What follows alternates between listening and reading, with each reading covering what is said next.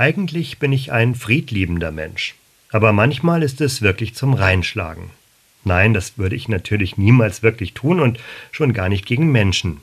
Insofern ist das, was ich da sage, bitte nicht wörtlich zu verstehen. Aber wenn ich an manche Nachrichten aus meiner Kirche in den letzten Tagen und Wochen denke, dann ist zum Reinhauen. Wie viel Heuchelei, Vertuschen, Verdrängen, Vertagen gibt's da. Wie viel verbieten, zurechtbiegen und nicht wissen wollen. Wie viel zurück ins ewige Gestern, wenn es doch um Menschen und ihr Leben im Heute geht. Dann überkommt mich gewaltiger Zorn. Weil es mir noch etwas wert ist. Weil ich immer noch dazugehöre und auch weil ich selbst meinen Teil daran habe, dass das System so läuft, wie es läuft. Heute ist der Gedenktag des heiligen Bonifatius, der mit der Axt und der Eiche, die er umgehauen hat, weil sie als Götze verehrt wurde.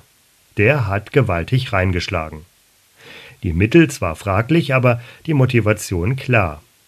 Er gilt heute als der Apostel der Deutschen, der Missionar, hoch verehrt.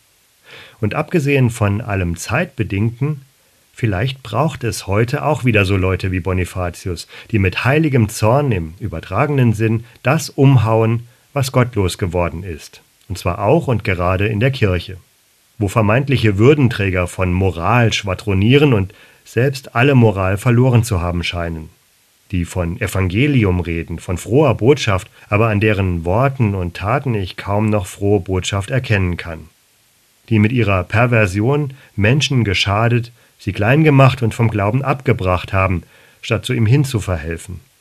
Da gehört manches im System regelrecht abgeholzt, weil es alles andere als christlich ist. Mit heiligem Zorn, damit das Evangelium, die frohe Botschaft, hoffentlich wieder zur Geltung kommen kann.